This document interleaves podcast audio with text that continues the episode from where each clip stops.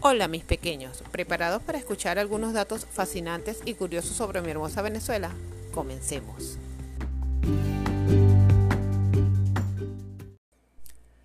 ¿Sabías que las dunas de los médanos de Coro están constituidas por la arena que los vientos alisios traen del mar?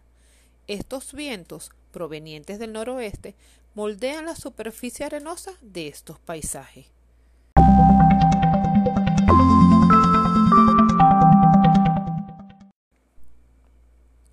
El Parque Nacional Los Médanos de Coro está ubicado en el estado Falcón, en el noroeste de Venezuela. Su área más importante está circunscrita alrededor del istmo, en la vía a la península de Paraguaná, al costado norte de la ciudad de Santana de Coro. El istmo comprende una faja de 30 kilómetros de largo por 5 de ancho Posee una altura media de 20 metros sobre el nivel del mar.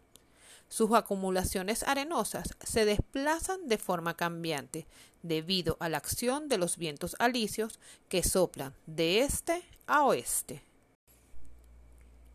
Los médanos de Coro se convirtieron en parque nacional el 6 de febrero de 1974, debido a su belleza natural y por mantener el concepto de bioma desértico, además de ser el único desierto de la costa del Caribe en estar siempre en movimiento y que cada médano sobrepasa los 8 metros sobre el nivel del mar. También protege una fosa marina de manglares. Visitar los médanos de Coro y deslizarte por sus dunas es una emoción indescriptible.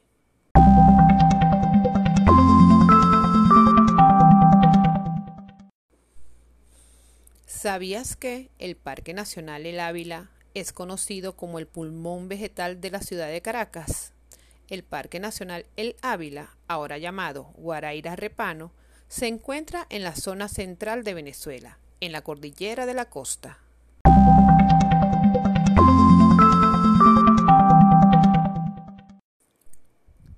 Está conformado por un área montañosa entre el Mar Caribe y los valles de Caracas, Guatire, Guarenas y Barlovento. Se extiende desde Caracas, Distrito Capital, todo el norte del estado Miranda y el sur del estado La Guaira.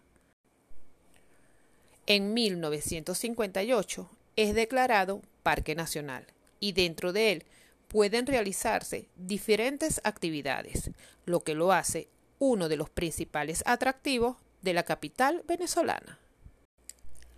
La altitud de este parque nacional va desde los 120 hasta los 2.765 metros sobre el nivel del mar, en el pico Naiguatá. Este parque ofrece múltiples caminos y senderos que se pueden recorrer caminando y algunos de ellos en automóvil además de un teleférico directo a las inmediaciones del Hotel Humboldt, ubicado en uno de sus picos.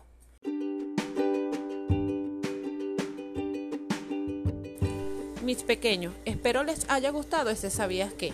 Compártelo con tus amiguitos y así junto a nosotros realicen este recorrido por notas interesantes de mi amada Venezuela.